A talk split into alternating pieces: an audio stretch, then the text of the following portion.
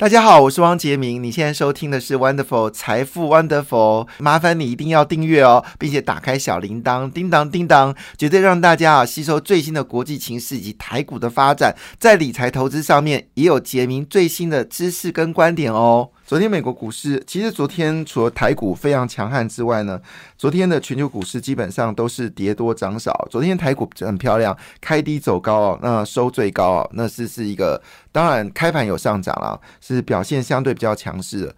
事实上，可能对于台股来说呢，越来越多的人是更有信心啊。虽然我们对中国的出口衰退幅度是非常严重啊，衰退幅度超过了两成以上，而中国整个整体的出口是大幅增加，但中国内呃进口部分呢也是。同时衰退。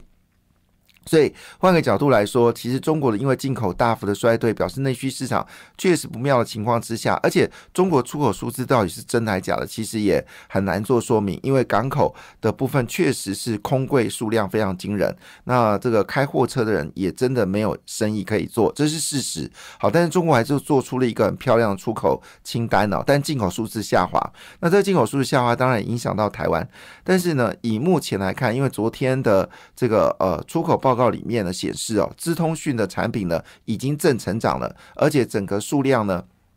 在四月份出口呢，创下同期的新高哦，比去年还要多。这是这个消息呢，也使得台股呢开低走高。今天陆陆续续也传出来，跟 PC 相关的产业呢订单都有明显的增加，还有跟面板相关的产业呢订单也都有所增加。所以好消息在坏消息当中呢显示，好消息是弥足珍贵哦。但是呢，昨天呃全球股市表现的真的不好啊，台股上涨，但是美股没有办法激励到美股哦。那昨天美国股市呢，基本上是费半指数是跌幅比较深的，那么跌掉一点八七个百分点，纳斯达克是跌掉零点六三个百分点，那么道琼呢跌幅比较小一点点，跌掉零点一七个。百分点哦，东北亚股市呢也是呃呈现日本上涨、韩国下跌的格局啊。日本股市表现的不错，上涨了一点零一个百分点，但是韩国股市则是下跌零点一三个百分点啊。那最近巴菲特非常活跃，他大量大力的赞美啊，就是日本的这些投资呢是非常值得的哈。那不投资台积电是因为地缘政治的问题。好，当然。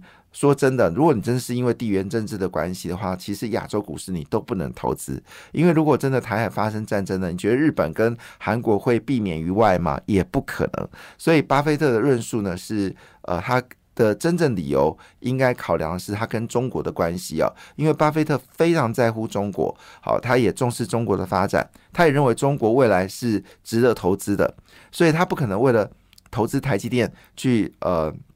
忤逆中国，我们这么讲，犹太人嘛，好，基本上在商言商啊，那么能赚钱啊就赚钱，跟政治无关，商人无祖国了哈，赚钱呃为当心为当先了，这是商人的特质。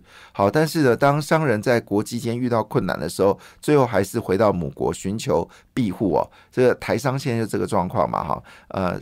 台商呃很多的这些呃这些工商团体啊，当时因为受到中国的影响啊，对台湾有所批评，但是呢，发现台湾中国已经不能待了，又最后还是回到母亲的这个呃这个怀抱之下，甚至有人还想要选总统。好，这个我们政治就不多谈啊，政治刚刚谈太多，我们现在谈财经哦。那昨天的中国股市呢，全面下跌啊。那么香港恒生指数呢，是昨天跌幅最凶的地方啊。那么跌掉了二点二一二个百分点，跌幅比费半指数还来的凶。那么上海综合指数呢，则是重挫了一点一个百分点，深圳则是下跌一点一七个百分点，完全不给中国面子啊。那么中国不是说外销很好吗？哈，所以这次。有人定义中国的经济叫冷复苏了哈。那昨天在整个印太股市里面呢，好，印尼股市呢是上涨的啊，但是涨幅也有限啊，涨了零点一五个百分点。菲律宾也是上涨，涨了零点三三个百分点，涨幅也非常有限啊。所以大家这个是蛮特别的。一般来说，上旬的股票是容易上涨的。那背后到底是什么理由呢？当然，答案就是。美国又遇到债务上限的问题啊，那双方还是进入到所谓的交交这个呃僵局啊。那美国最早呢，应该会在六月一号就违约。如果共和党跟民主党还没有达成协议的话呢，很快好六月一号这个美国对于债务就没办法履约。那我们知道，现在美国是全世界最大的债务国家，公债呢到处都有人买。所以呢，如果债务协商没有办法往上调高的话呢，表示呢，美国就没有办法支付它的联除了联邦的员工薪水之外，也就没有办法支付将要到期的债券。好，那这个事情当然姿势体大，但是双方呢还在做这个呃，就是对决哦。共和党的联邦众议员议长麦卡锡哦，周二与美国总统拜登跟其他国会领袖呃谈判之后呢，呃，直接宣称目前债务上限谈判没有任何进展。好，美国总统拜恩拜登呢，周二跟共和党籍的联邦众议员麦卡锡以及联邦参议员共和党领袖呃这个麦麦康纳啊，麦康奈尔麦康奈尔参议员呢，多数党的领袖呢就是。Schumer 以及民主党领袖这个 Jeff Jeffries，那 Jeffries 就替代之前的呃这个民主党领袖嘛，好，那与白宫呢就是举行了会谈，那对于所谓的债务上限作为协商，那么麦卡锡周二。会谈前先摊牌说不同意短期暂时调高在线至九月三十号的建议。他在会后说，这个谈判没有任何进展，两党在呃削减联邦支出问题上面仍有分歧。意思说呢，共和党说，呃，如果你要调高债务上限是可以的，但是你必须对于联邦政府在减债的动作当中要付出一个行为。但是呢，似乎看起来双方并没有答案。那么，呃，以目前文来看呢，这个麦康纳哈，麦康纳就是联邦参议员共和党领袖麦康纳，类似就是党主席的概念了哈，类似党主席的概念。好，就是麦康纳呢，就说一句话说，基本上应该是不会有违约啦，以前没有，未来也不会哦。那拜登说，会议在微笑中开始，但持续约一个小时就没有任何突破性的进展。那令人不安的事情是，这项。呃，这是一个党派的法案哦。那到什么要接受，什么要要要放弃，都没有答案。也就是说，双方还是立刻，就是拜登就是说你就是减债，那共和党就是说那你就是减减少你的支出。好，那这个目前可能还要继续的继续的斗争下去哦。这个美国每隔一段时间就要演的戏，我觉得也看腻了。那这个戏最后结果一定是。结局收好好事收场啊，所以我们就把这个美股的下跌呢称之为一个短期的现象。我想投资人也不用过于担心了哈，因为如果美国违约，这可是大事，那这个共和党跟民主党都要犯都要面对这个问题，而联邦的联邦机构的薪资这个没有办法发放，那这个对于共和党跟民主党也没有什么好处，所以这就是双方呢在政治角力的一个必然的趋势，我们也不用太多担心哦。好，那当然大。比较在乎的事情是昨天的台股部分哦。昨天呢，联电是下跌了一点四七个百分点，台积电呢则是下跌了零点五六个百分点哦。那么，因为整个格罗方德的业绩不好啊，那其实不是只有格罗方的业绩不好，联电也公布业绩呢也是有下滑的一个趋势。台积电呢现在是靠这个高速运算来支撑哦。其实手机部分的占比有下滑的一个状况，所以整体而言呢，只有现在只有世界先进最好。世界先进公布四月份的营收竟然大幅成长百分之四十，哇，这是代表什么事情？代表的是这个呃影像感测器的业绩大幅的增加吗？啊，这个是不是有些消费电子已经回来了呢？好，我们知道其实国罗方的不世界先进主要订单还是跟这个呃，就是我们说的比较是消费电子是有关系了。那昨天非常振奋的消息是公布四月份的营收，世界先进业绩成长百分之四十，非常了不起，大概是目前为止啊所有的呃晶圆代工的产业当中呢最好的一家公司啊。那为世界先进恭喜，但是呃坦白讲，世界先进股票呢。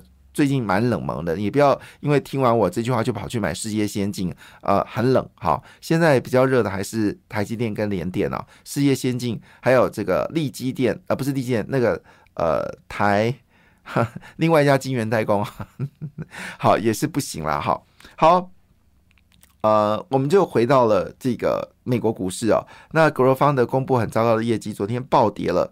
呃这个九点三一个百分点，是拖累费半指数的元凶啊。因为其他的指数看起来跌幅并没有那么剧烈。那辉达是下跌了一点九九个百分点，AMD 呢还是上涨啊。那这个这个是非常了不起的事情。但是比较担忧的事情是，昨天高通呢跌幅比较深了，跌掉了二点三五个百分点，表示手机产业似乎还没有看到明显的一个希望。但是，但是，但是，笔电已经看到希望了啊！那纳斯达克里面呢，这个 Amazon 是上涨的。Apple 是下跌的，Alphabet 也下跌，微软下跌，Meta 则是小幅上涨了零点零四三个百分点。好，所以整体而言来说，昨天最大的赢家是波音哦，波音是大涨了二点三四个百分点，主要原因是因为呃，就是我们说的这些廉价航空呢，开始跟波音呢。大幅的买进这个呃飞机哦，那据了解呢，美国是有有意哦要卖我们大黄蜂哦，因为这个法国呢抢了美国的这个航空的订单哦，从中国抢走，让美国非常不非常不开心哦。那我们的幻象两千又没有办法升级，据了解呢，美国在考虑哦要卖我们短场请假的这个请起起降的这个呃这个大黄蜂哦，这是在昨天军事上面的一个重要消息。好。那回到了台股部分呢？那么台股当然啊，在表昨天的表现呢，确确实是呃可圈可点哦，相当的迷人哦。那当然这件事情是令人感到非常兴奋的一件事情。所以在除了美国债务危机之外呢，美国还有另外一个法另外一件事情。呃，令人伤脑筋，就是美国的这个贷款的部分呢，似乎有些紧缩的状况。好，那这个部分呢，现在开始要重新去关注美国除了债务问题话，企业有没有资金流流通的问题啊？这个也是成为经济上的第二大风险。不过这边解释一下，其实呃，这些银行的信贷紧缩呢，基本上来说，呃。并没有想象的那么严重了，哈，这个只是银行体系稍微留意的一个风险。好，那也没有直接关系证明对于美国经济是否有衰退的问题。不过我们还是要稍微呃警惕一下这个讯息，如果有更被严重的话，如果银行有流动性问题、融资流流动问题，这是大问题啊。好，那今天的最重磅的消息，在工商跟经济呢都列为头版，就是台积电的季配息呢拉高到三块钱哦。恭喜广大的台积电的投资者，好，你马上就会收到季配息，而这配息呢会到三块钱，之前是二点五，后来调高到二点七五，现在决定要逃到三三块钱哦。所以，呃，谢金河跟谢金河的声音，啊，台积电听到了。谢金河社长曾经提醒台积电哦，你身为这么赚钱的公司哦。你不能配这么糟糕的利息，你要调高利息啊！果不其然，台积电呃，在二零二三年的今年的第一次配息呢，决定调高了，从原本的二点七五呢，调高到三块钱了。那因为它的息率低，所以呢，因为每次息率低，所以基本上都有机会填息啦。哈，那如果你今天要投资台积电，当然建议你不是三块钱收到口袋里，而是想办法买零股哦，这才有复利的。计算，所以一年你就有四次的复利啊，因为它每季都会调嘛，好，这不错。所以今年的股利呢是上看十二元，总共有一百三十六万的股东呢是受惠啊。那这个股东当然也包括了，就是你买进它的这个呃，我们说的呃这个 ETF 啊，ETF 或者是指数型基金都是受惠者。那当然在陆续公布财报的一个状况之下呢。呃，我们关心到就是有关这个呃晶圆代工的厂商哦，那金源代工联电，好，那因为联电呢公布业绩哦，当然还是持续的一个下滑，好，那而且今年联电呢也对于今年的半导体金源代工产值呢，从原先预期半导体的产值年减一到三个百分点，已经确定年减四到六个百分点，金源代工的产值会衰退。呃，到九个百分点呢。那这个是目前的一个数据。那首季的公布营营业额呢，还是不错啦。每季的获利呢，是一点，第一季的获利是一点三亿元哦，一点三亿元。所以全年的获利呢，还是有上看到，有人是说六块钱了，有人说五块钱，跟去年是差不多的，还算不错。但是前四月的营收呢，是有年减十五点七个百分点。好。那这个毛利率呢是有还是维持相对比较高啊？从以前的毛利率只有百分之十左右，甚至呃更低的状况下呢，还是维持了高达三十六个百分点。好，当然是不能跟台积电比啊，但甚至有百分点也是联电最好的一个数据。那他致股东的报告书里面有特别强调一件事情，他跟客户的关系还是属于非常密切的战略性伙伴。对于五 G 还有物联网以及电动车大趋势来看的话呢，这个客户关系是非常紧密的。那对于未来半导体长期需求，联电发表是。非常的乐观哦。那因为我们知道长期呃联电止于二十八纳米，所以它在二十纳米二纳米的这个呃制程上面呢，其实是不断的有精进哦，所以它的毛利很高的原因也在这里。那另外，在二十二纳米部分呢，也有加强哦。那世星 KY 呢，公布了业绩非常好，首季获利是高达八点零九元哦，再创新高。另外，联勇呢也说，第二季的营收要大幅的增加啊，所以半导体传出好消息，可以值得注意。感谢你的收听，也祝福你投资顺利，荷包一定要给它满满哦。请订阅杰明的 Podcast 跟 YouTube 频道财富 Wonderful，感谢，谢谢 Lola。